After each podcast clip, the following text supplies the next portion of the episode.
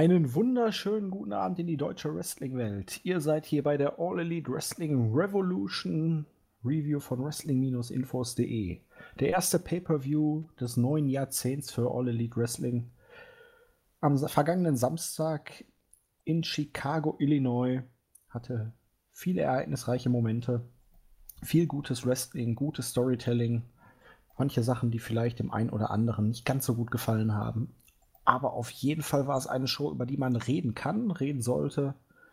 Und genau das werden wir heute tun. Mit an meiner Seite nach ein paar Wochen, wo wir es wirklich nicht geschafft haben, aus diversen Gründen. Der JME, der Jens. Hallo Jens, schönen guten Abend. Einen schönen guten Tag. Endlich wieder mal, ne? War schon. Ja, im Moment ist wirklich so ein bisschen der Wurm drin. Jetzt da, drei Dynamite-Ausgaben, die wir leider nicht reviewen konnten. Ja. Nicht mal der Preview für den Pay-Per-View. Aber jetzt haben wir es zumindest geschafft, dass wir nochmal relativ zeitnah über die Show sprechen, bevor schon die nächste Dynamite-Ausgabe wieder kommt. Ne? Richtig, also den letzten Drücker quasi schon wieder. Ja, ja, ja, es ist ein Teufelskreis. Aber die Show hat ja auch ein bisschen was zu bieten. Vom Aufbau her natürlich ein, eigentlich drei richtig große Matches. Ein paar kleinere, die gut aufgebaut waren. Ein bisschen was Spontanes hatten wir dann auch noch. Gehen wir direkt rein, würde ich sagen, in die Main Show. Machen wir so. Wir hatten Jake Hager gegen Dustin Rhodes. Relativ ausgeglichenes Match. Hager natürlich dominierend, Fokus auf den schon mal gebrochenen Arm. Dustin kam aber relativ gut zurück. Die beiden hatten, wie ich fand, eine relativ gute Chemie. Es gab hier und da einen Low Blow, und am Ende konnte Hager das Ganze via Submission mit einem Standing Arm Triangle Choke, den er wohl auch bei seinen MMA-Duellen einsetzt, gewinnen. Die Perle war wohl seine Frau am Ringrand. Ja. Die ihn dann zwischendurch eher noch negativ abgelenkt hat, weil er so mit ihr beschäftigt war, dass er Dustin überhaupt nicht mehr gesehen hat. Also ich muss sagen, es war jetzt kein Feuerwerk, aber ich war doch positiv überrascht. Ich hatte bei der Kombination jetzt mit schlechterem gerechnet. Mm, ja. Ja, ich weiß gar nicht. Es war irgendwie schon das, was ich erwartet habe. Ich bin davon, also äh, Gold, äh, Gold, das, äh, Dustin ist äh, halt gute Form. Ne? Für sein Alter gibt es nichts. Und ähm, Hager kann schon was, so ist es nicht. Dass das jetzt, es war irgendwie genau so in der Regel, wo ich, wo ich mir gedacht habe, in der Form, wo man konnte irgendwie davon ausgehen, dass die beiden schon versuchen, irgendwie abzuliefern.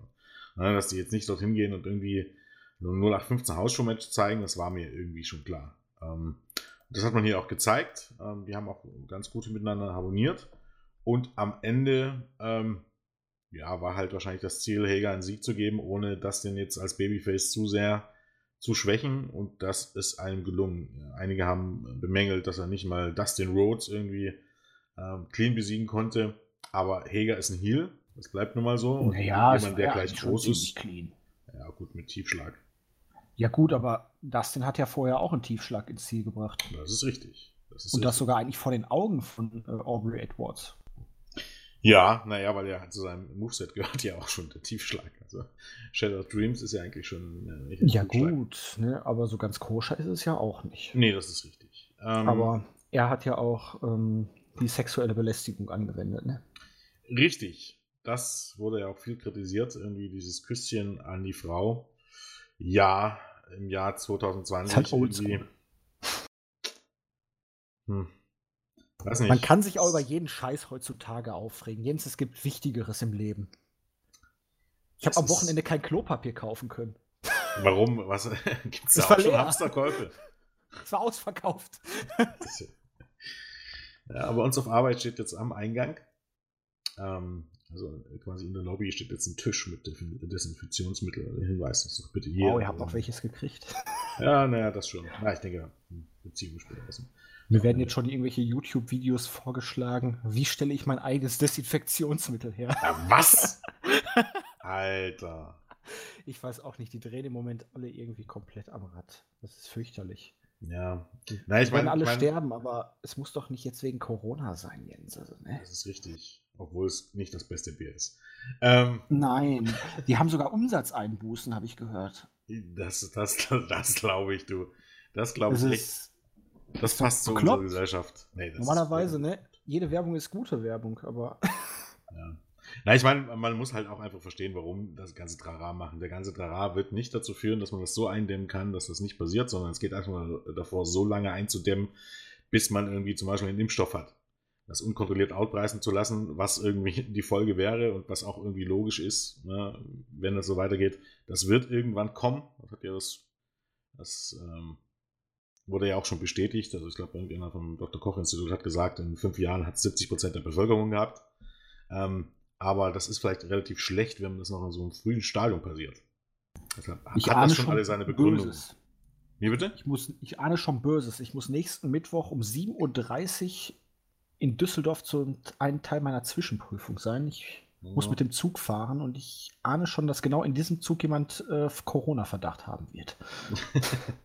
ja, das ist, ist nicht Ich bin schon am überlegen, mich dienstags da irgendwo einzumieten. In Düsseldorf direkt. Na, kann ja nicht schaden, wenn, du- wenn du die Möglichkeit hast. Also es ist fürchterlich. Sachen gibt's. Die machen einen alle klopp. Die Terroristiker haben sie abgesagt.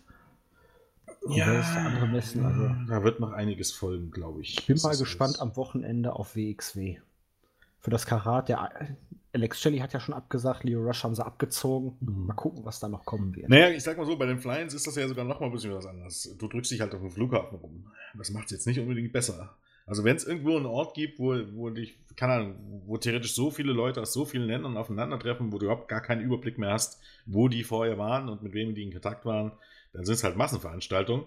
Und äh, ich weiß nicht, das ist jedes Mal, wenn ich irgendwie wegfliege oder so, da weiß ich fast schon, dass wenn ich danach wieder zu Hause bin, dass ich krank bin. Weil irgendwas fängst du dir immer ein.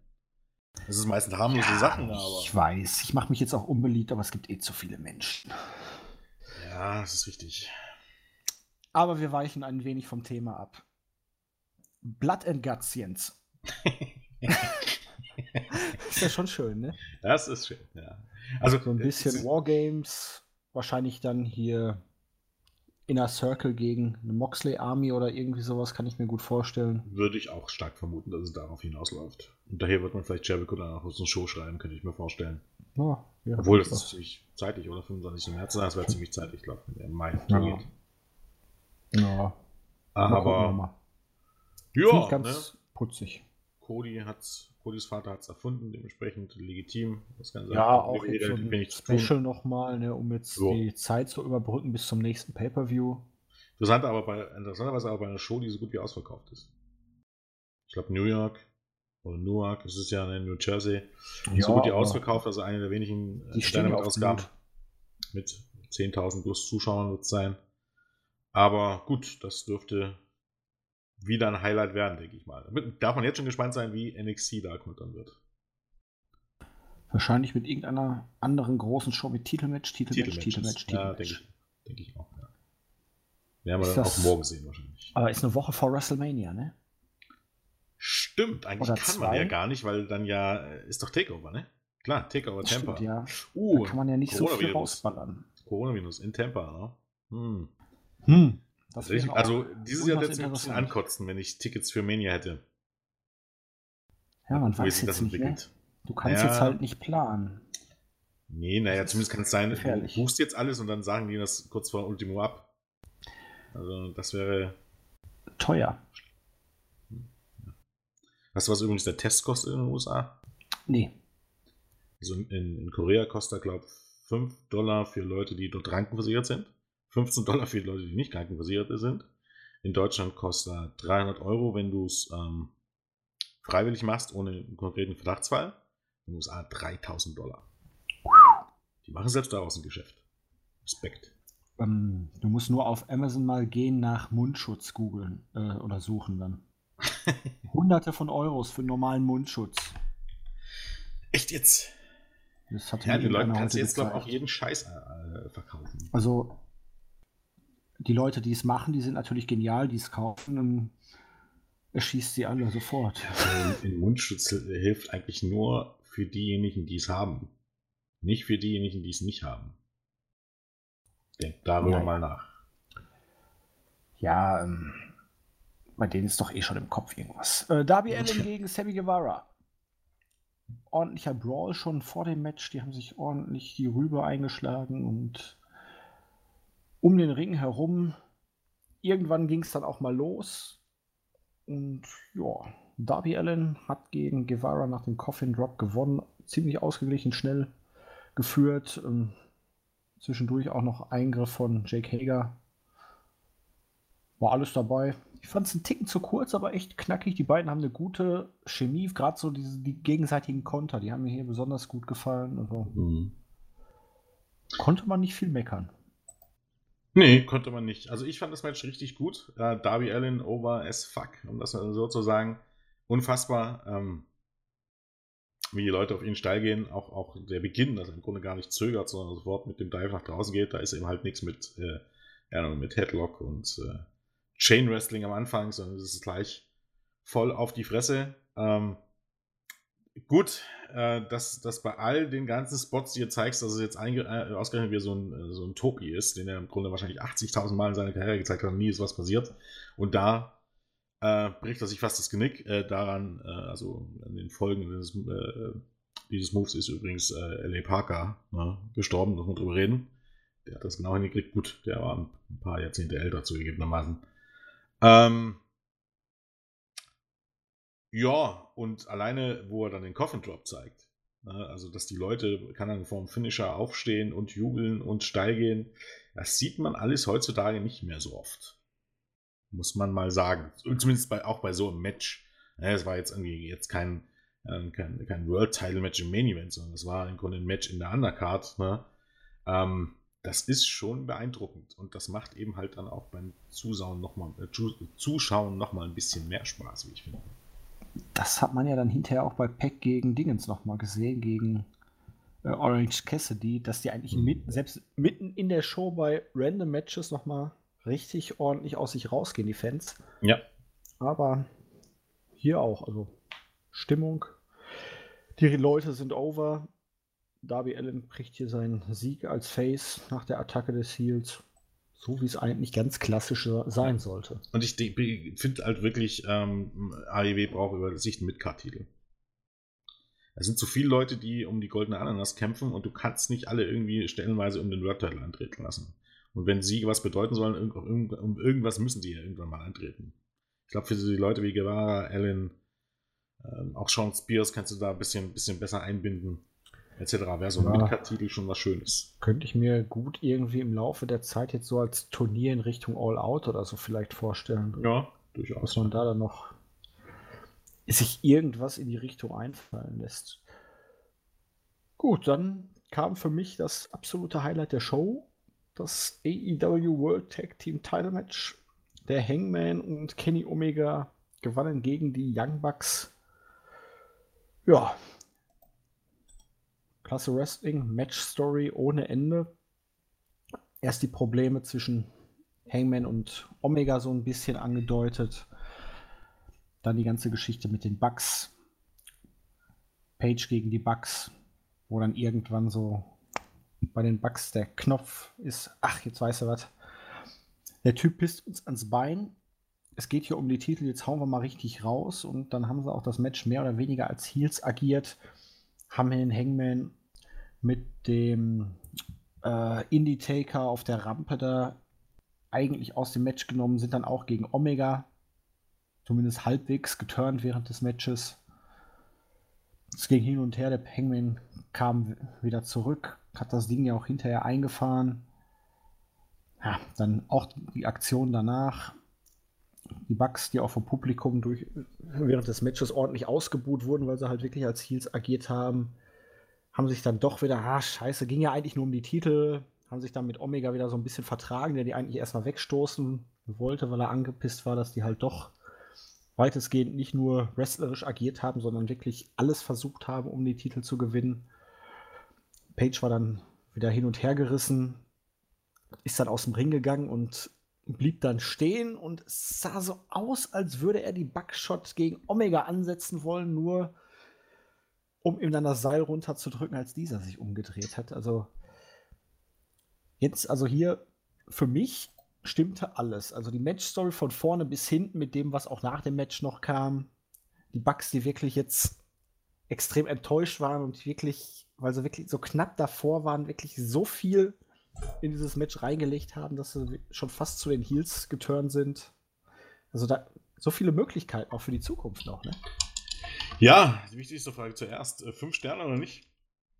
Für mich ja. Also es ja. war wrestlerisch gut, es war eine überragende Match-Story, es war aufgebaut, wenn auch das Match jetzt erst relativ kurzfristig angesetzt wurde. Du hast es halt über Wochen aufgebaut. Also ich bin dabei.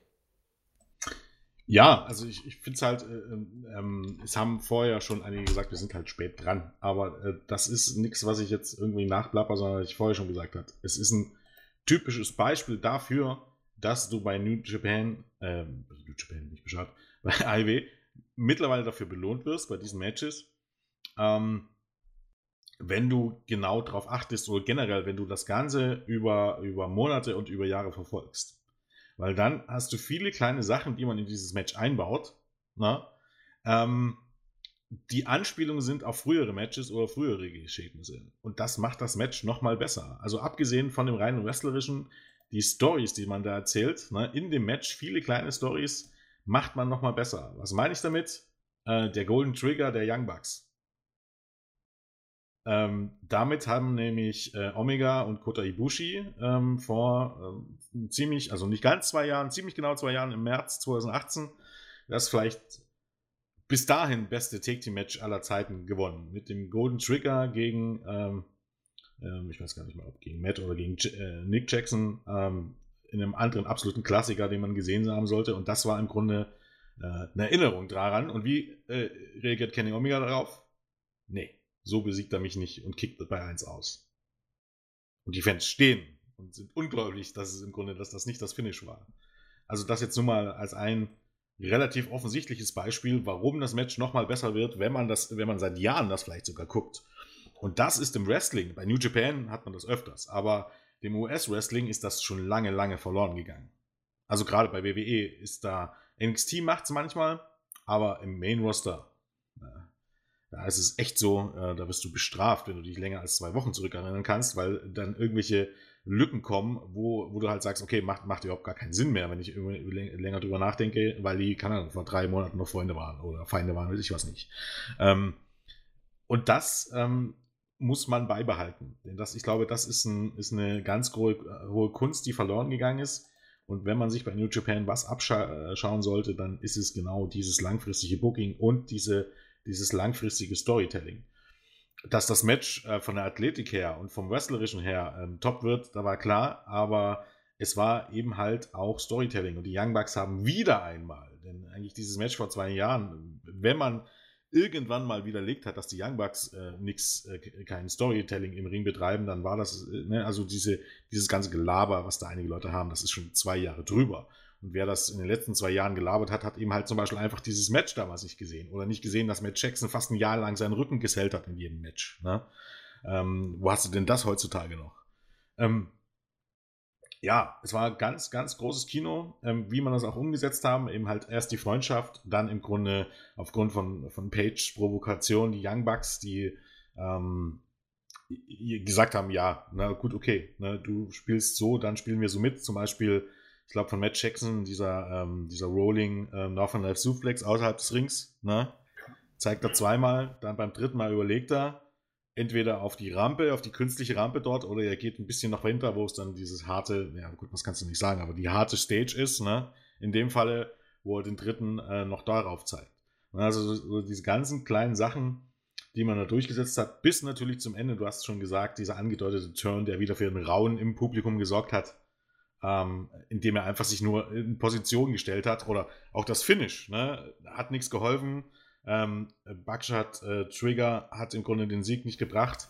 Macht Hangman Page halt selbst. Angel von Page ja nicht. Genau.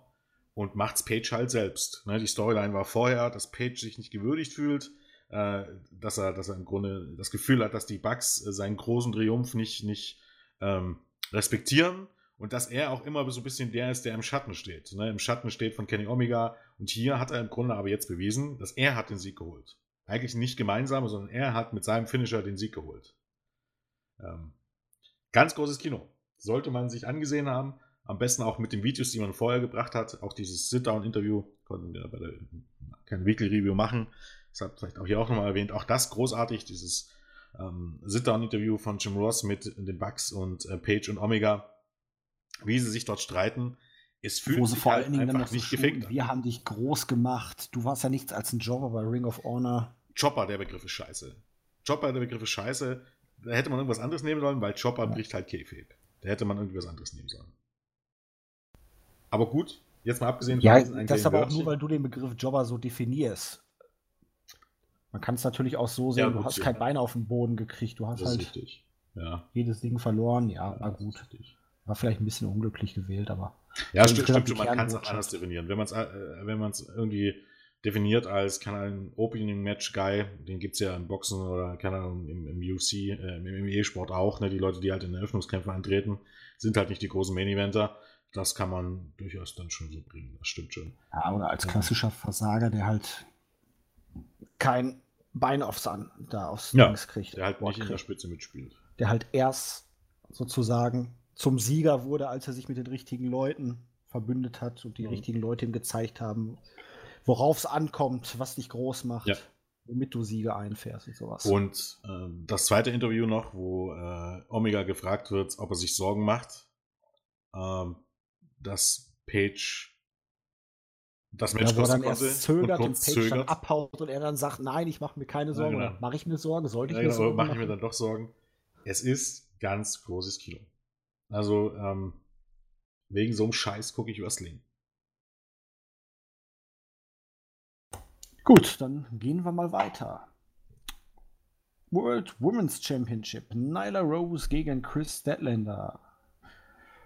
Ja, zwei Kraftpakete gegeneinander. Es ging ordentlich zur Sache. Harmonie war einigermaßen da. Es hat nicht alles gesessen. Es gab ein paar kleinere Abstimmungsschwierigkeiten, aber Statlander hatte auch die ganze Woche wohl flach gelegen, wenn ich das richtig mitgekriegt habe sodass da vielleicht auch einfach die Kraft und Konzentration bei allen Aktionen, je weiter das Match ging, da nicht mehr so ganz da war. Das Finish war ein bisschen verhunzt, aber war okay. Trifft ganz gut, ja. Ein bisschen. Äh, ja, es ist, viele Spots hat man halt verkackt. Also, was heißt verkackt, aber die saßen halt einfach nicht so, wie sie hätten vielleicht sitzen sollen. Äh, brauchen wir uns nichts vormachen. Ähm, auf der anderen Seite habe ich auch schon deutlich schlechtere äh, Frauen-Matches gesehen. Das muss man auch dazu sagen. Also, ähm, es war das, am Ende des Tages war es das schwächste Match auf der Card. Wobei, ähm, ja, der Vergleich halt auch ein bisschen unfair ist. Ne? Also, ähm, sie hatten es auch schwer auf der Card, aber trotz allem hat man gemerkt, dass die Fans ähm, trotzdem nicht von, von, also das Match nicht äh, von vornherein als Pinkelpause genommen haben, sondern eigentlich schon wollten, dass es ein gutes Match wird. Und äh, ja, es wurde dann kein Klassiker, aber man hat es irgendwie über die Runden gebracht. Und äh, ja, Nyla Rose hat dann das Finish, wie ich meine, auch ein bisschen gerettet.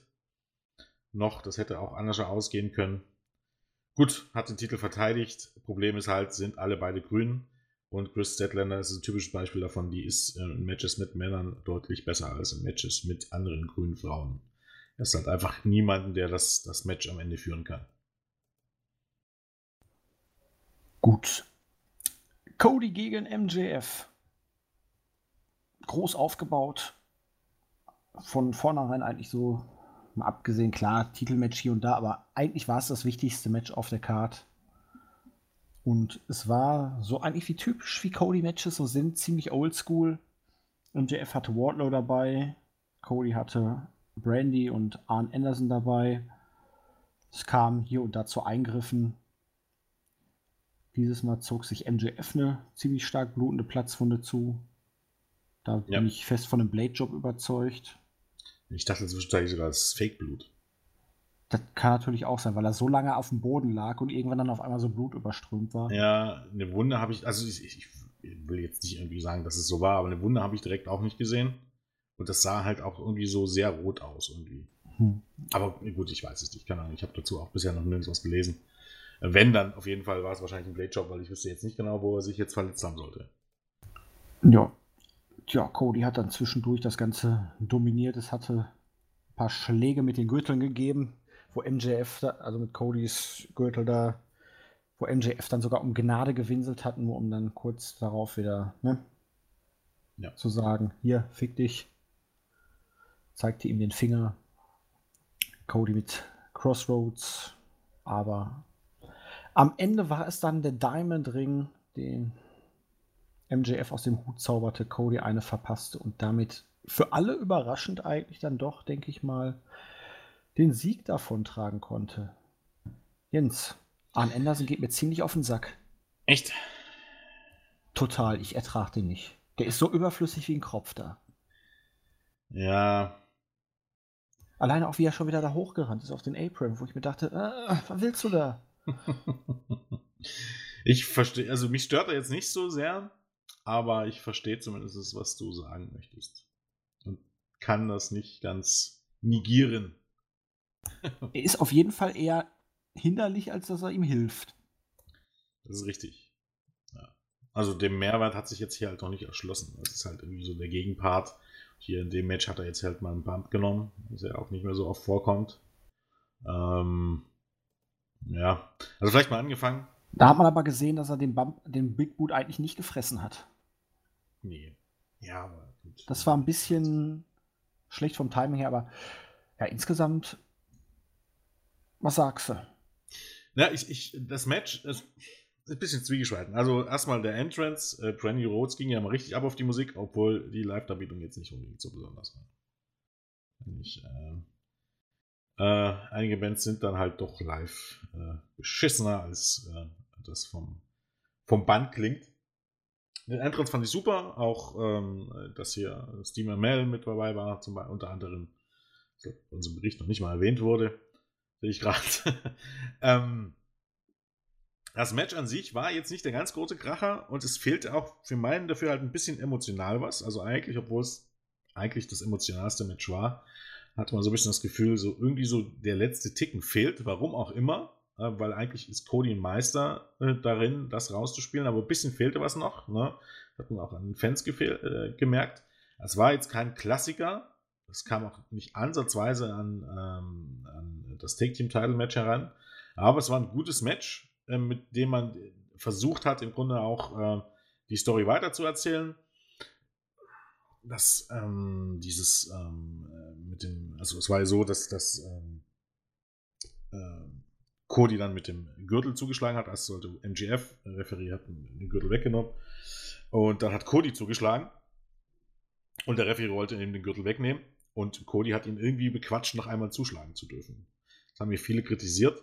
Verstehe ich auch, weil das keine DQ gab. Aber es ist halt, so ein Match ist halt dann irgendwie ungeschrieben erstmal unter Relaxed Rules, wenn man so möchte. Zweitens hat man mittlerweile etabliert, dass es nicht für jeden Scheiß irgendeine DQ gibt. Vor allen Dingen nicht, wenn der Champion äh, irgendwas macht und so eine DQ äh, provoziert. Das macht auch Sinn. Ne? Also nämlich, entweder musst du den Titel durch DQ wechseln lassen, oder kannst du nicht wegen jedem Kacken DQ aussprechen, weil sonst macht nämlich das alles keinen Sinn mehr. Wenn es nämlich so einfach ist, aus dem Titelmatch rauszukommen, musst du dir halt einfach die Frage stellen, warum der, warum der ähm, Champion sich nicht jedes Mal disqualifizieren lässt, wenn es überhaupt gar keine Konsequenzen hat. Ähm, hier war es halt so umgesetzt, dass der Referee jemand gesagt hat, ja, pass auf, äh, MGF war so ein Dick zu dir, ne? Komm, ein Schlag noch. ein Schlag lasse ich noch durchgehen. Und dann war es das. Und Cody Rhodes schlägt zu, die Fans gehen steil danach und dann hat man halt das Finish auch so eingeläutet. Ne? Also äh, MGF ist eben nicht Hand am Nehmen, sondern der ist eine kleine Pussy und sitzt dann ganz Seth Rollins Babyface-mäßig in der Ringecke, kauert sich zusammen und weint. Ne? Bei WWE machen das Babyfaces, wenn der Spooky Bray Wyatt äh, kommt. Ähm, uh. Genau. Und MGF Nein, jetzt nicht mehr ganz so spooky. Ach, schon. ähm, und MJF ähm, fleht Cody dann an. Und Cody denkt sich so, what the fuck? Spinnst du, Typ? Und äh, war natürlich dann aber nur, nur ein Trick von, von, von MJF. Ähm, wurde dann eingeleitet eben, dass MJF mit seinem Ring zuschlug und den Sieg gerade so mit letzter Kraft einfuhr, nach äh, vorher zwei äh, Crossroads von Cody beim dritten konnte er sich halt zur Wehr setzen, MGF, und äh, zuschlagen mit dem Ring. Und ähm, kaum sich noch auf den Beinen halten, fiel um, fiel auf Cody, Match war vorbei, Wardlow schleppte ihn dann nach draußen quasi. Man kann es ja auch jetzt durchaus zumindest aus Codys Sicht so auslegen. Er hätte das Ding, er hätte den Sack ja durchaus zumachen ja. können, aber der Hass hat ihn so sehr getrieben, dass er immer weiter ihn schädigen genau. und demoralisieren wollte. Richtig. Und ähm, es war ihm halt dann, äh, Cody sah nicht, nicht furchtbar schlecht aus, er war ja nicht geschwächt dadurch. Ne? Für MGF war es trotzdem ein großer Sieg. Und es gibt dir halt Möglichkeiten. Äh, Alvarez hatte vorher schon eine großartige Idee, wie man das Match enden lassen kann. Gut, das wäre für ein pay halt immer so eine Sache gewesen. Aber vielleicht, wenn man jetzt irgendwie bis zu Double or Nothing nochmal irgendwie bei einer Weekly-Match bringt, dass im Grunde, dass es ähnlich so abläuft, dass Wartle zum Beispiel den, den Ring in den, in den, ähm, den Ring in den Ring wirft, also MGF zuwirft, ne? und Cody fängt den Ring ab, schlägt selbst durch und wird disqualifiziert. Das ist halt ein ziemlich geiles ja. Finish, um das um, um Cody erstmal grundsätzlich so ein bisschen den Payback zu geben und trotzdem die Fehde weiterzuführen, weil es kein klares Finish war. Also MJF hat den immer noch gewonnen und hätte, könnte immer noch rumprallen. Eigentlich musst du ja jetzt auch schon fast, dadurch, dass er ja auch die Nummer 2 der Liste besiegt hat, MJF Richtung World Title schicken. Das ist und richtig. Da das kannst halt du natürlich dann durchaus den Payback von Cody einfließen lassen, dass er dafür sorgt, dass es eben nicht so kommt oder dass er das kannst du natürlich auch gewinnt. Ja, ja. Okay, das, das, kannst du genauso bringen. Ja, das ist richtig. Das ist halt immer so ein bisschen die Frage, wen man dann noch pusht, um in das Ranking, ähm, also im Ranking vorne zu stehen. Also irgendjemand muss man ja jetzt noch ähm, in diese Richtung pushen. Ähm, Peck wäre als Übergangsgegner wahrscheinlich noch. Gut, aber Peck hat natürlich so gegen Omega verloren. Genau. Omega ist allerdings im Tag-Team gebunden. Ja, naja, Omega wird erstmal raus sein. Ich weiß gar nicht, wo der jetzt, jetzt in, in den Singles-Rankings ist. Ist halt ein bisschen das Problem, dass. Aber er hat gewonnen gegen Peck. Also müsste er jetzt er eigentlich vor. Peck stehen. Ja, ja, naja, es kommt ja auch wahrscheinlich ein bisschen die Anzahl der Singles-Matches drauf an. Wenn jetzt Peck noch zwei, drei große Siege holt, dann wird er auch überholen ohne. Entschuldigung. Ohne. Ja, hast du gerade dein Mikro umgeworfen? Ich habe gerade mein Mikro umgeworfen. Entschuldigung, du bist draußen. Ähm, ohne dass ähm, ohne dass ähm, Peck irgendwie ähm, gegen Omega gewinnt, müsste man halt Peck ein paar Siege, große Siege irgendwie in Folge geben, dann passt das auch schon.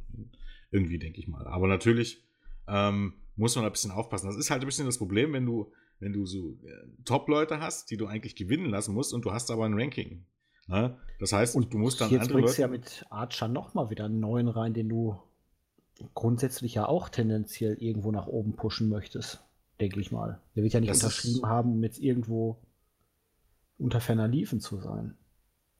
Naja, gut, ich meine, der ist auch nicht mehr der Jüngste. Der, ich kann mir durchaus auch vorstellen, dass diese Leute dann auch zeitgleich durchaus hinter den Kulissen eingebunden werden. Das ist halt für die auch lukrativ. Das bedeutet, ähm, viele der Leute, gerade die älter sind, auch Daniel Kazarian und so weiter, arbeiten ja auch hinter den Kulissen. Die haben einen Volltime-Job mit Krankenversicherung und allem drum und dran. Also ist Archer schon so alt? Ist der nicht auch erst Ende 30? Nee, nee, oh, doch schon. Okay. Ich glaube, 43 oder sowas. Und das musst du halt auch bedenken. Das heißt, dass die werden jetzt hier auch nicht nur kommen, klar, bei WWE äh, kannst du auch diesen Job bekommen, aber die sind da auch begrenzt. Ne? Und Tier-Wrestler zu werden, gut gepusht zu werden und zeitgleich eben ähm, noch einen Job hinter den Kulissen zu bekommen, ich glaube, das ist für viele halt schon durchaus lukrativ. Ne? Ein Fulltime-Job mit Krankenversicherung ist ja in den USA jetzt nicht unbedingt äh, äh, die Normalität. Aber klar, den musst du auch irgendwie pushen. Aber ähm, ja, du musst halt 43 übrigens. Ähm, du musst halt irgendwie ein bisschen so regeln, dass, dass, ähm, dass du nicht genügend, also nicht zu viele Leute irgendwie ähm, ähm, im Titelgeschehen hast. Wobei bei ähm, Archer muss man halt auch sagen, der wäre halt ein passender Gegner für, für Moxley. Wegen der Vorgeschichte um den. New Japan-Geschichte. Richtig, wegen der New Japan-Geschichte. Den kannst du in Asyl bringen. Und ein Babyface gegen einen körperlich überlegenen Heel ist halt auch ein Selbstläufer. Also mit ein paar Siegen starten, sei es jetzt schon bei Double or Nothing oder irgendwie bei einer Weekly als Übergangsgegner, wenn man so möchte, gibt es viele Möglichkeiten, die man das irgendwie äh, aufbauen kann. Ich weiß halt nicht, ob man jetzt Archer wirklich straight irgendwie zum Main Event aufbauen und zum, also zu wirklich jemandem, um dem die Shows geschrieben wird, aufbauen will, oder ob der einfach nur so, keine Ahnung, so ähm, ja, obere Midcard Heal wird, den du halt immer wieder mal äh, an die Spitze pushen kannst und der immer mal bei den Weeklies mal mit dem Main steht. Das weiß ich halt nicht. Gucken wir mal, äh, was man sich da für ihn ausgedacht hat. Kommen wir jetzt erstmal auf Pack zurück. Ja. Der hatte ja auch noch ein Match beim Pay-Per-View. Ja. Und zwar gegen Orange Cassidy. rein auf dem Papier dachte man sich, hm, Cassidy bisher ja wirklich nur eigentlich als Comedy-Erscheinung vorhanden und jetzt gegen Peck, der ausgerechnet nach der Niederlage gegen Omega ja auch einen wichtigen Sieg brauchte, spontan auf die Karte geklatscht. Aber das war erstaunlich mehr als man oder zumindest ich erwartet habe. Es war kein reines Comedy-Match. Klar hat es Cassidy seine Spots, aber er durfte auch einiges zeigen. Die beiden haben relativ gut harmoniert. Peck hat am Ende einen Sieg davon getragen. Klar, es kam hier und da so ein bisschen Eingriff, die Lucha Brothers gegen die Best Friends, sodass Cassidy dann auf sich alleine gestellt war, auch ein bisschen abgelenkt wurde, aber ja, so als kleiner Appetizer auf dem Main Event war das eigentlich gar nicht mal so verkehrt jetzt. Ja, also keine Ahnung, normalerweise, wenn man so auf die Card guckt, so im Nachhinein sollte man denken, das war irgendwie so ein bisschen so der Downer zwischen, wenn man so möchte, den beiden Main-Events der Show. Und das, das war jetzt nicht das typische Diven-Match, was WWE früher immer vor, ja. dem, Netz, vor dem Main-Event ja. gebracht hat. genau. Das war das es eben ganz und gar nicht. Eigentlich hatten wir hier das Gimmick von Aaron Cassidy, bin ich der Meinung, war perfekt eingebunden in so eine Wrestling-Show. Das heißt, das Gimmick ist nun mal, dass er, keine Ahnung, äh, jemand ist, der, der, der, naja, man kann sagen, faul ist, ne? der im Grunde, der sich um nichts kümmert, der immer träge ist, dem alles egal ist. Der zu cool ist, um sich zu bewegen. Genau, und das Motto war auch ja, äh, ich weiß gar nicht, hat es nicht, ich glaube, Chuck Taylor vorher auch gesagt, oder Trent, keine Ahnung, this time he will try. oder äh, dieses Mal wird es wenigstens versuchen, so nach dem Motto, naja, sonst ist es ihnen egal. Und das hat man halt umgesetzt. Ne? Cassidy hat äh, zum Anfang ähm, wieder seine üblichen Spielchen gebracht. Ne? Äh, beim Stairdown die Hände hochgehoben und dann in die, wollte das in die Hosensachen stecken und Peck hat es unterbunden. Und Peck war halt der Gegenpart. Peck ist eigentlich der, natürlich, jeder dachte sofort eigentlich der deutlich überlegene Typ, weil Cassidy, ne, zumindest bei AEW, kennt man es ja nicht anders. Ne? Das ist nicht ein Wrestler, das ist ein Comedy-Charakter und gegen den hat Peck keine Chance. Äh, ähm, der hat gegen Peck keine Chance so rum. Und die Story war halt, dass Peck genau das auch dachte. Ne? Der dachte, der haut den Typen dort weg und äh, verpasst mal eine richtige Tracht Prügel ne? für seinen Scheiß, den er da immer abzieht. Und dann war es aber plötzlich so, dass wenn Cassie den Schalter umlegt, dann war er plötzlich blitzflink. Dann hat er eben halt mit Lucha Moves äh, Peck im Schach gehalten und der wusste nicht, wie er darauf reagieren sollte. Und die Fans sind hier komplett steil gegangen, äh, steil gegangen dabei. Also das war, äh, muss man fast sagen, stellenweise äh, waren mitten im Match dort mit die lautesten Pops des genannten Abends. Und da sind wir eben halt auch wieder ein Punkt. Viele Leute kritisieren Orange Cassidy, aber es ist absolut kein Zufall. Also ich lasse mir ja noch gefallen, wenn du sagst, du bist irgendwie jede Woche in der, in, in der Full Sail Arena oder bist jede Woche im, damals im, in der Impact Zone in Orlando bei TNA und ähm, die Fans, die 500 Fans, die dort jemals vorhanden sind, gehen auf jemanden steil. Das sagt nichts darüber aus, wie over jemand wirklich ist und wie gut ein Charakter wirklich ist. Sagt nur was darüber aus, dass sein Stammpublikum das gut findet. So, jetzt hast du Orange Cassidy und da ist es aber nur wirklich so, das ist ja auch der Punkt, warum er bei AEW gelandet ist.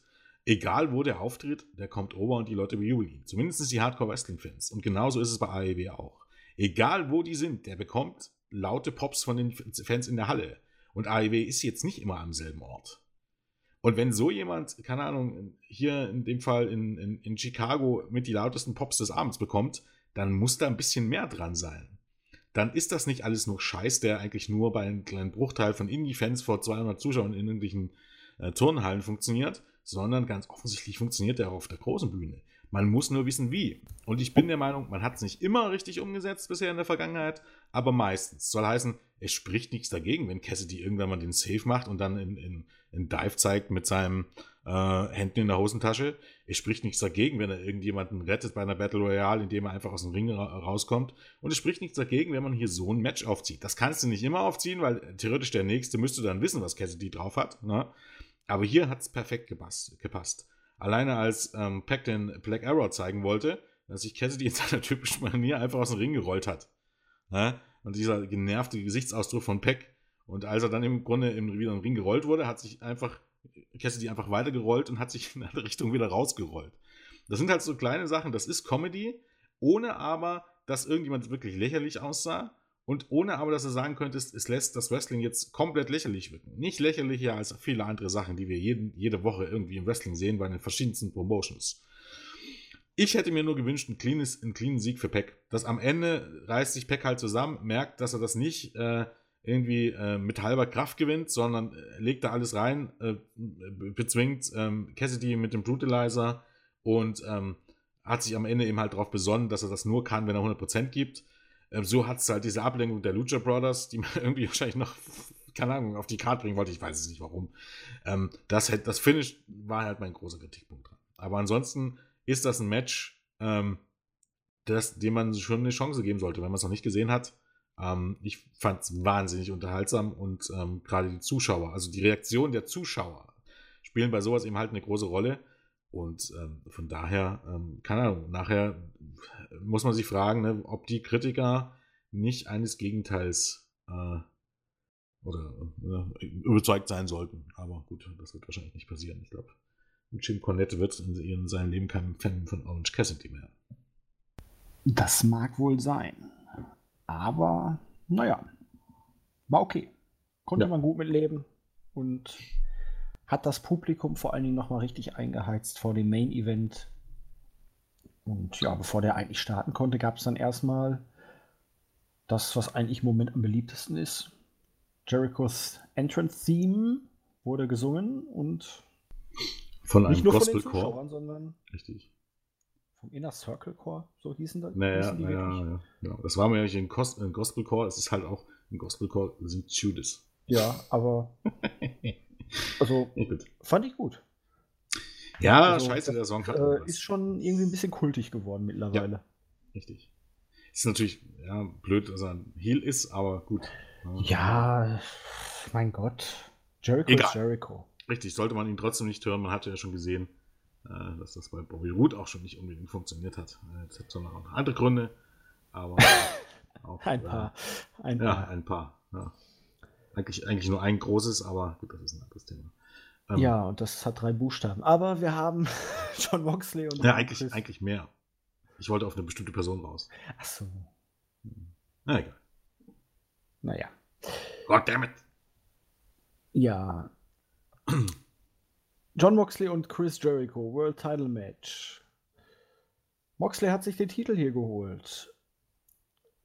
Match Story einfach erzählt. Der Inner Circle versucht jedes Mal einzugreifen, wenn es möglich ist. Santana und Ortiz waren mit am Ring, haben immer nach Möglichkeit versucht, dann wirklich auch mit ihrer Socke dann zuzuschlagen. Einmal hat es auch funktioniert. Zwischendurch kam dann auch noch Hager raus. Unbemerkt konnte hinter Sammy Guevara einen Shot mit dem Title Belt landen, aber auch der hat nicht zum Sieg gereicht. Moxley hat sich am Ringpfosten einen bösen Cut oben an der Stirn zugezogen, hatte so ein bisschen was von Cody Gedächtnismove. Mhm. Und ja, am Ende kam es, wie es kommen musste. Moxley offenbarte, dass er eigentlich gar keine Augenklappe mehr braucht. Er konnte sehen. Und Jericho war so schockiert, dass er genau in den Paradigm Shift hineinlief. Ja. Das war klar, dass es kommen musste, weil darauf hat man eigentlich mit der ganzen Augenklappengeschichte aufgebaut. Man kann jetzt natürlich argumentieren, dass es absolut dumm und fahrlässig ist, ähm, wenn man beide Augen zur Verfügung hat, so ein wichtiges Match nur mit nur einem Auge zu worken.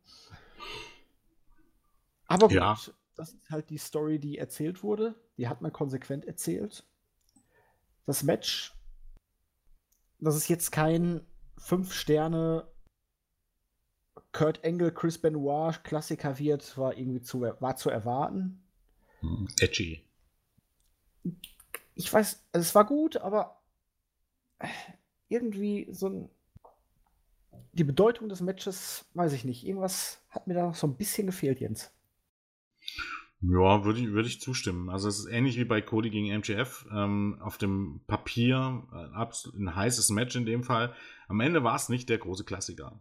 Aber äh, am Ende kann ich auch jeden verstehen, der irgendwie hier vier Sterne äh, vergibt. Und äh, irgendwie in dem Bereich bin ich auch, genau wie bei MGF gegen Cody, weil das Gesamtprodukt muss man ja am Ende sehen. Und das war immer noch sehr gut. So ist es nicht, aber es ist halt so gerade wenn, wenn du hier schon so ein Fünf-Sterne-Match hattest, ne, das fühlt sich halt, keine Ahnung, das fühlt sich halt so an, als wenn das Highlight schon in der Mitte war und alles, was danach kommt, stinkt halt irgendwie ab, obwohl es eigentlich nicht abstinkt. Es war vielleicht ähm, im ganzen Showverlauf auch ein bisschen zu viele Eingriffe.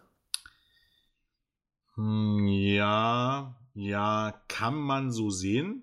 Kann man so sehen, aber es haben ja die wenigsten Eingriffe wirklich zu einer Entscheidung geführt. Natürlich, aber es fühlt sich dann halt trotzdem noch so ein bisschen anders und gewöhnlich an. Ach, da ist schon wieder ja, der, ach, da ist schon wieder der. Das so ist richtig, bisschen. aber wie bringst du Jericho denn, oder wie, wie erklärst du es denn, dass Jericho plötzlich nee, alleine... Nee, musstest es bringen, klar. Ja, Hättest genau. du vorher in dem Match die ganzen die Eingriffe weggelassen. Bei Pack gegen Old Cassidy war es zum Beispiel ja. komplett unnötig. Dass Wardlow eingreift war in dem Match davorher, war ja auch klar eigentlich. Also von daher. Aber eigentlich, wenn man es so anguckt, eigentlich war es doch eigentlich nur zwei Matches, oder? Wir reden hier gleich von. Warte mal, also, Davi, ja gut, da Ellen, ist noch ja, Ellen gegen. Zwei, drei, vier. Warum vier? MJF gegen Cody? ja. gegen Cassidy und Main Event, das sind drei. Hatte man nicht bei Dingens hier auch noch bei Ellen gegen Guevara? War da nicht auch noch Hager irgendwie? Aber na, der hat ihn nachher abgeholt. Also als so. Allen mit den Skateboards nochmal auf Guevara losgehen wollte, hat er ihn äh, geholt. Das sah auch ein bisschen, hatte ich vergessen zu erwähnen, auch so ein bisschen aus, als wenn der große Bruder seinen kleinen Bruder endlich wieder aus der Scheiße zieht. und die er sich wieder von allein manövriert wird. Alleine das ist schon wieder absolutes Gold. Ähm, also drei Matches. Ja, gut, ja, wie gesagt, wir brauchen jetzt nicht drüber reden. Das wahrscheinlich das Problem, ja. Ja, dass beim vorletzten Match das absolut unnötig war. Wie gesagt, da bin ich absolut, äh, gehe ich absolut konform damit. Aber ich fand es jetzt auch nicht zu viel. Und eigentlich in der Entscheidung gab es ja eigentlich, na gut, bei MJF, ja, ja. Mit, mit, dem Ring. Aber, aber hast du auch gedacht hier, als das Finish kam und du hast auf die Uhr geguckt, boah, noch acht Minuten, was passiert da jetzt gleich noch? Na, man muss, man muss dazu sagen, du hast ja, du hast ja äh, nachgeguckt. Das war bei mir nicht der Fall. Ich habe live geguckt. Also ich wusste nicht, wann die Show zu Ende ist. Ach so, ich habe geguckt, hä? Oh, Finish und dann hören, wie lange geht es jetzt noch? Oh, acht Minuten. Oh, weil man es halt, weil man es halt gewohnt ist, dann irgendwas passiert. Ich finde es aber gut, dass man diesen New Japan-Style umsetzt, dass man die, die Siegerpromo danach einfach noch drin lässt. Erstens, wenn man das etabliert, hat man halt immer das Gefühl, irgendwas passiert nach dem Penny noch passieren. Ne? Und wenn nicht, hält halt der Sieger eine Promo. Finde ich halt nicht schlimm, wenn man das so umsetzt. Nee, ähm, auch nicht. Wobei ich echt sagen muss, die Promo war mir ein bisschen zu facig geleckt. Ja, es war halt, halt also so. es halt war mir nicht äh, kantig genug, nicht Moxley genug. Er hat ein bisschen zu ja, vielen Leuten gedankt. Ja, Kefeb gebrochen. Es ist halt, er hat ihm halt nochmal eigentlich das angesprochen, ähm, warum er jetzt wirklich da ist und warum äh, er das hier wirklich macht und nicht mehr irgendwo anders macht. Ne? Du weißt schon wo. Ähm, ja. Ja, aber es passte dann halt nicht so direkt zum Charakter. Das, das stimmt schon. Ja, um nochmal aufs Metz zurückzukommen. Ähm, es war von der Story schon gut erzählt, wie du schon sagtest. Ist ein bisschen seltsam, dass er dann die Augenklappe erst später enthüllt hat, aber gut, das war halt irgendwie der große Twist. Ich hätte jetzt eher ein Problem. Also besch äh, komplett bescheuert wäre es halt gewesen, wenn er das Match verliert und dann irgendwie danach äh, enthüllt, dass er keine Augenkleider mehr braucht. Das wäre natürlich selten dämlich gewesen. Aber so, dass das Babyface im Grunde das vor dem Finale als quasi aus Ass aus dem Ärmel zieht, ich hätte es in der Form, stimmt schon, das macht jetzt nicht so wirklich, also so hundertprozentig Sinn, aber ich fand es da halt auch nicht schlimm. Ne? Weil Cherry, äh, Moxley hat das Match gewonnen und es war halt sein Ass im Ärmel um Jericho äh, hier nochmal ähm, ja, quasi eins mitzugeben. Ne? Und ähm, äh, ihn zu überraschen. Und deshalb fand ich das ansonsten schon äh, okay. Das Match, wie gesagt, war nicht schlecht, aber es war jetzt auch kein All-Time-Klassiker. Es war ein gutes Match und äh, hat für mich am Ende eine sehr, sehr gute Show abgeschlossen, abgerundet, wenn man so möchte. Also ich hatte kein Problem mit dem Titelwechsel, muss man dazu sagen. Also, ja, vielleicht nee, ähm, darauf hat man ja eigentlich auch hingearbeitet seit Monaten. Dass es Moxley sein wird, der Jericho den Titel abnimmt. Also, Richtig, ne, aber gut, man hätte es strecken gerechnet. können. So, aber, Gab es ähm, halt wirklich viele Leute, die da. Ja. Ja, viele wollten halt nicht, dass Jericho plötzlich den Titel verliert und Moxley und ja, das ist halt wieder das Gerede. Weißt du, Moxley ist langweilig und er gewinnt ja jedes Match, bla bla bla bla. bla. Das, ja, natürlich. Das wäre ja auch ein Versager, wenn er nicht gewinnen würde. Ja, das, das haben einige immer noch nicht verstanden. Also wenn, wenn du irgendwie einen, einen, Star pushen willst und ähm, der bei einem breiten Publikum ankommen soll, dass das kein 50-50-Guy ist. Und dass Siege noch nie dazu geführt haben, irgendwie, dass jemand das große Problem war. Das Problem war eigentlich immer, dass, dass äh, bei WWE John Cena, Roman Reigns, dass die Leute im Grunde unbesiegt waren und oder was heißt, dass man die Leute zu hart gepusht hat, die eigentlich nicht unbedingt zu, bei den beliebtesten zu den Fans gehören. Dass es immer jemanden gab, der beliebter war. Und das war am Ende das Problem, wenn immer die Leute gewinnen und auch gegen die eigentlichen Publikumslieblinge gewinnen. Das war eines der Probleme, warum Cena und ähm, Roman Reigns ausgebucht wurden und weil sie eben halt stellenweise, also so eine Mischung aus, aus wirklich geleckt waren, so heißen eigentlich wirklich ohne Ecken und Kanten oder Heuchler äh, par excellence, wie John Cena das über viele Jahre war. Wo du dir sagst, äh, unmöglich, so jemanden sympathisch zu finden. Welche Ironie, dass er jetzt im Grunde irgendwie bejubelt wird, aber dann weißt du aber auch, wie scheiße es im Moment läuft. Und all das trifft halt auf Moxley nicht zu. Wenn du jemand over ist wie sonst was, dann knallst du eine Rakete auf den Rücken und dann pushst du den zum Mond.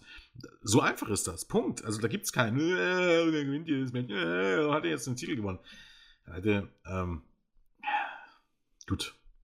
Ne, ich verstehe schon, wenn man die Show sieht, dann mag man auch, dass seine Lieblinge immer gewinnen und und so weiter und so fort. Aber man muss halt mal die Kirche, Kirche im Dorf lassen. Also wenn ich dann auch so manchmal ähm, ähm, Reviewen äh, lese und so weiter und so fort. Jetzt nicht bei uns im Board an, an anderer Stelle, ähm, wo sagen, ja, die Show war nicht so gut, weil der hat gewonnen und der hat verloren. Ich hätte lieber den gewonnen gewesen. Wenn eine Show darauf bewertet im Pro Wrestling, wer gewinnt, und zwar aber nicht darauf bewertet, wer gewinnt, weil es in der Storyline Sinn macht oder für die Company Sinn macht, sondern wer darauf blickt, ähm, äh, keine Ahnung, weil, weil jetzt mein Liebling gewonnen oder nicht gewonnen hat und danach eine, eine, selbst eine gute Show schlecht bewertet, keine Ahnung. Ich weiß nicht, ob für den äh, Wrestling das richtig ist.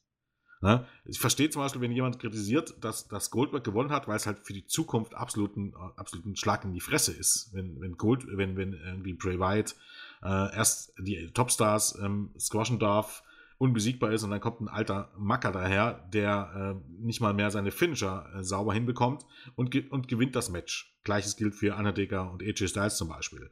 Ist Kacke, braucht kein Mensch, macht wirtschaftlich Sinn, weil eben halt Undertaker und Bill Goldberg, die sind halt mehr Ober. Und das hat nichts nur mit Nostalgie zu tun, das hat was damit zu tun, dass die Leute heute, die man aufbaut, keine Stars mehr sind. Auch weil sie eben nicht mehr jedes Match gewinnen.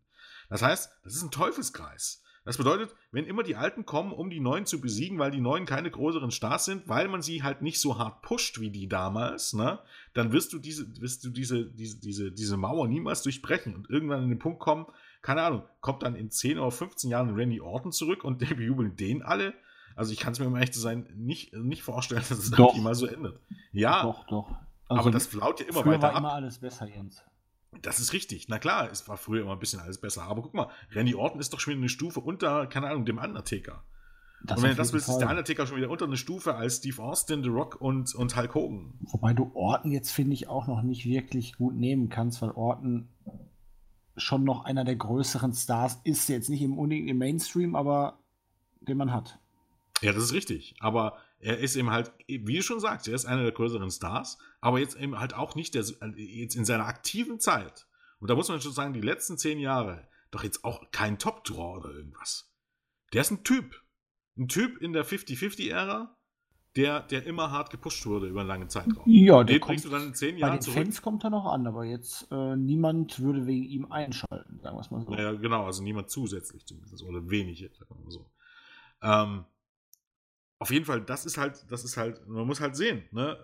Es geht nicht immer bloß nach, nach, nach dem, was man selbst immer mag. Da muss man mal den sauren Apfel beißen, wenn man so will. Also da, zumindest danach sollte man nicht eine Show alleine bewerten, sondern manchmal hat es halt was damit zu tun, wie die Reaktionen in der Halle sind und was das Beste fürs Business ist. So dass, wenn nichts von alledem irgendwie stimmt, wenn der Sieger mir nicht passt, wenn es nicht best for Business ist und wenn die äh, Reaktionen in der Halle auch scheiße sind und das nicht wollen, dann ist das ziemliche Grütze, die man gesehen hat. Dann ist man bei WWE Super Showdown, möchte ich mal behaupten.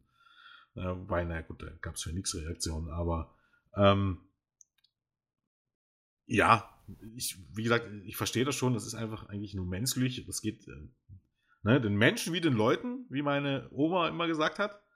Ähm, ähm, dass man natürlich immer ein bisschen drauf guckt, was einem am liebsten wäre und das danach äh, bewertet, aber es ist halt nicht immer so einfach. Also das macht nicht immer eine gute Show aus, weil man kann es halt nicht einfach, einfach nicht jedem recht machen, auch wenn wir uns das alle wünschen würden. Das ist aber doch ein wunderbares Wort zum Dienstag, Jens. So. Und damit, denke ich, können wir auch zum Ende kommen. Also insgesamt fand ich auch die Show äußerst unterhaltsam. Das Highlight für uns beide war ja, glaube ich, wirklich das Tag Team Title Match, wo einfach alles stimmte, ja. von vorne bis hinten. Absolut. Die großen Matches waren gut da fehlte vielleicht so dieser eine spezielle Tacken, aber auch es gab kein wirkliches Lowlight. Selbst Hager gegen Dustin, das Frauenmatch, das war jetzt nicht besser oder viel besser als erwartet, aber es war auch nicht ein totaler Ausfall oder so. Also von daher war ein guter Pay-Per-View. Bin ich auch der Meinung. Also so darf es gerne weitergehen. Also ähm, Pay-Per-View-mäßig genau das, was ich mir vorstelle, sogar noch ein bisschen mehr, weil du kannst jetzt nicht von jeder schon fünf Sterne Match erwarten. Und ich weiß nicht, ähm, ich glaube, die meisten werden irgendwie für, den, für, für das Take Team Match fünf Sterne gegeben haben, weil ähm, das ist irgendwie äh, die, ja, keine Ahnung, das, das ist die, die ganz große Kunst, Emotionen zu erzeugen, Geschichten zu erzählen, Geschichten aufzugreifen und dabei eben im, im, im Ring noch absolut abzuliefern. Ähm, und besser da funktioniert es ja wirklich, so skurril es auch anmuten mag, dass Page, der wirklich hart um die Anerkennung und um seinen Spotter irgendwie kämpft, wirklich vom Publikum abgefeiert wird. Ich habe ihn ja immer als relativ blass empfunden am Anfang, hm. habe auch nicht so wirklich verstanden, warum man ihn so stark pusht, aber er funktioniert einfach. Ja. Jetzt auch als äh, kleiner Säufer, der da trotzdem seinen Weg gehen will und seinen Moment genießen möchte und so. Das Publikum geht steil drauf und dann soll man die Welle halt reiten. Nicht überspannen, genau aber reiten. Also genau so sieht's aus. Und selbst wenn du vorher nicht vorhattest, gut, ich meine, bei ihm stand es, glaube hast du von Anfang an gesehen, dass man ihm was vorhat, sonst hätte er ja schon nicht das allererste Match gewonnen. Also hier die Casino Battle Royale, ne? Also, dass du was vorhast. Also, es ist jetzt nichts, dass, dass, dass äh, du jetzt ähm, wegen den Fans ihn so stark pusht. Also, das war ja von Anfang an schon so geplant. Aber selbst wenn es so wäre, geh, da, geht mit den Publikumsreaktionen. Ne? Also, das sieht man halt bei Darby Allen und so weiter. Stell dich nicht gegen das Publikum, sondern geh mit. Ähm, selbst wenn das Publikum in der Halle nicht immer das Publikum vor den äh, äh, Bildschirm repräsentiert, wobei auch da die, die Grenzen schmaler werden, weil man muss eben halt zukommen, dass auch WWE an der Grenze angekommen ist, wo das nicht mehr direkt Mainstream ist. Das, was übrig sind, sind Wrestling-Fans. Und um ganz genau zu sein, immer mehr Wrestling-Fans aus ähm, der Attitude-Ära und kaum mehr neue, die man dazu gewinnt. Ne? Wie gesagt, machen wir uns nichts vor. Kinder, das ist die kleinste Zielgruppe, die damit zuschaut. Ähm, und bei AEW und NXT natürlich nochmal vermehrt im Moment, ne? dass es nicht der Mainstream ist, sondern dass es im Grunde ein, ähm, ein Teil der Wrestling-Fans ist. Und äh, das sind die Leute, die auch in die Halle gehen am Ende des Tages. Und das heißt, was die gut finden, wird auch ein, ein guter Teil von, von dem Bildschirm gut finden. Und geh da einfach mit und versuch nicht irgendwie entgegenzusteuern, nur weil du dir was anderes vorgestellt hast. Das und da macht muss ja auch gar keinen bedenken, Sinn. Dadurch, dass die Leute in den Hallen da so mitgehen, hat das ja auch eine ganz andere Wirkung vor dem Bildschirm. Genau, richtig. Es, es wirkt wie Stars. Also, und das ist im Grunde auch der große Unterschied, wenn ich, wenn ich bei Raw reingucke ähm, und bei AEW reingucke. Jeder zweite, der bei AEW reinguckt, bekommt einen lauten Pop und wird abgefeiert. Also jetzt übertrieben gesagt, nicht, äh, mag nicht ganz so sein, aber sehr, sehr viele dieser Leute kommen lauten Pop und werden abgefeiert. Und da sind die Leute in den Matches drin. Und dann guckt ihr mal bei, bei Raw an. Die, da gibt es einen Pop, wenn sie rauskommen, weil die Leute das Theme abfeiern dann ist meistens während den Matches, wegen großen Teil der Matches, ist doch Totenstille, da passiert im Grunde gar nichts. Ne? Und dann beim Finish wird nochmal gejubelt. Und dann das hast du teilweise aber auch da. wirklich Entscheidungen, ne? Dann pushst du Ricochet für ein Titelmatch gegen Brock Lesnar. Da darf er keine einzige Aktion zeigen, wird ja. komplett weggesquasht und jetzt verliert er gegen Riddick Moss um den 24 zu 7 Titel. Und das macht halt überhaupt gar keinen Sinn. Also, was ist denn der Mehrwert des Ganzen? Äh, außer, dass er vielleicht irgendwie gegen die Wellness-Policy verstoßen hat oder so und man ihn bestrafen wollte. Was ist denn der Mehrwert des Ganzen? Selbst, ja, aber selbst wenn du ihn bestrafen will. willst, dann setz ihn einfach nicht ein. So schadest du doch nur deinem eigenen Programm, wenn ja. du die Leute, die eigentlich noch zumindest ansatzweise ein bisschen over sind, dann auch noch so demontierst. Richtig. Es macht überhaupt gar keinen Sinn. Und deshalb, hatte ich denn Ach, auf Twitter gab es die Diskussion, ne? Ähm, neue Stars pushen bei WWE, wie man es im Grunde bei Raw versucht man es ja wenigstens bei SmackDown ist nicht mehr das zu sehen, aber wo es um, um, um, um Angel Garza ging, äh, wo hat ein, so ein, Fan oder ein äh, äh, User auf Twitter geschrieben, dass ähm, äh, er äh, davon ausgeht, ne, dass da könnte der neue Cherry, äh, der Eddie Guerrero werden, ne, weil er so viel Charisma hat und im Ring gut ist. Ja, das ist richtig. Aber ähm, jetzt sind wir mal ganz ehrlich, ne, gucken wir auf die letzten Jahre. ist anscheinend nicht der Halsbringer. Nee, das erstmal nicht, obwohl es vielleicht ein bisschen konstanter ist und er versucht, neue Leute irgendwie zu pushen. Aber am Ende steht da immer noch Vince McMahon dahinter. Und es gibt einfach niemanden, äh, den Vince McMahon in den letzten zehn Jahren, naja, zehn Jahren will ich nicht sagen, aber in den letzten fünf Jahren, den der irgendwie verkackt hat. Denn auch wenn irgendwie Kevin Owens relativ weit oben steht und Seth Rollins, die sind meiner Meinung nach weit von dem entfernt, was sie sein könnten. Gerade in Kevin Owens zum Beispiel. Und da gibt es so viele Beispiele. Sami Zayn, ähm, Ricochet, ähm, Finn Balor, ähm, selbst Bobby Roode, wenn du so willst. Ne? Da gibt es so viele Leute, die so vielversprechend waren, auch bei NXT, mit denen man nichts gemacht hat. Und die jetzt vielleicht, wie gesagt, vielleicht sind sie stellenweise auch in der Uppercut. Dean Ambrose, ne? John Moxley, gutes Beispiel. Roman Reigns, Seth Rollins. Die könnten viel mehr sein, als sie sind. Und vielleicht ist es auch, auch Methode, dass sie eben halt nicht mehr sind, weil WWE eben halt jetzt nicht mehr den Star haben will, der irgendwie über den Show steht, sondern man pusht die Marke. Hat aber im Grunde auch den Vorteil, dass, dass äh, du deine Marke am Leben halten musst und ein einzelner Star überhaupt gar keinen Unterschied mehr macht. Und da sind wir halt bei dem Punkt. Und AEW versucht es halt tatsächlich ein bisschen anders. Da steht die Marke nicht im Vordergrund, sondern gerade jetzt seit dem Start von AEW, äh, AEW Dynamite ähm, neue Stars aufzubauen und die zu Stars zu pushen. Komme da was, äh, komme was da wolle. Und da macht man einen guten Job und bei WWE mit oder ohne Heyman, keine Ahnung. Ich weiß nicht, was das soll beim Essen. Du hast die talentiertesten Wrestler im Kader, du gibst Unmengen an Kohle aus und damit sind die noch nicht mal überbezahlt und du hortest immer mehr Talente und du bist absolut unfähig, wirkliche Superstars. Also du, kann, du kannst Superstars immer noch so oft Superstars nennen, wie du willst, wenn die Reaktionen nicht so sind und nicht nach Superstars aussehen. Wenn das halt irgendwelche 50-50-Gigs sind, sind das keine Superstars, weil für den Wrestling gelten am, am Ende, was, was äh, diese Star-Bedeutung anzieht, durchaus die gleichen Vorlagen oder die gleichen Pattern, die gleichen Rahmenbedingungen ähm, ähm, wie für MMA und so weiter. Ne? Das heißt, da reicht es nicht zu, nur gute Promos zu halten, aller äh, äh, Conor McGregor oder charismatisch zu sein, ne, Chael Son und wie sie alle heißen. Du musst auch irgendwie ein bisschen abliefern ich glaube kaum, dass sich irgendjemand für Klitschko interessiert hätte, wenn der die, nur die Hälfte seiner Kämpfe gewonnen hätte. Also wie kommt man denn auf die Scheiße? Und die Kämpfe West waren ja noch nicht mal interessant. Nee, sondern weil er alles gewonnen hat. Und natürlich geht das nicht bei allen, aber im Wrestling bist du der Booker. Du entscheidest, wer gewinnt, wer verliert. Du entscheidest, was passiert. Du bist nicht von Zufall abhängig. So heißt es, selbst wenn irgendwie Dana White irgendwie ähm, ähm, Conor McGregor hofiert hat und auch manchmal wahrscheinlich auch Gegner, oder Brock Lesnar auch so ein Beispiel, Brock Lesnar hofiert und den auch Gegner vorgesetzt hat, den er, den er besiegen kann, er muss sich erstmal besiegen. Ne? Das ist im Kampfsport nicht gegeben. Da kann auch mal irgendwie kräftig was schief laufen. Ronda Rousey auch so ein Beispiel. Ne? Wurden alle kritisiert, dass sie nicht die Besten sind und Dana White sie halt nur einfach gepusht hat. Ja, dann hat der Mann aber viel, einiges besser gemacht als zum Beispiel Vince McMahon, der das nicht verstanden hat. Oh, oder nicht mehr versteht, je nachdem. Ne? Und äh, bei WWE hat man es eben halt einfach selbst in der Hand. Und es dann nicht hinzubekommen, das fliegt Gut. mir. Ja, egal. Sind wir ein bisschen abgeschwiffen. Ja, Entschuldigung. Ich weiß, du hast abgeschwiffen. Egal.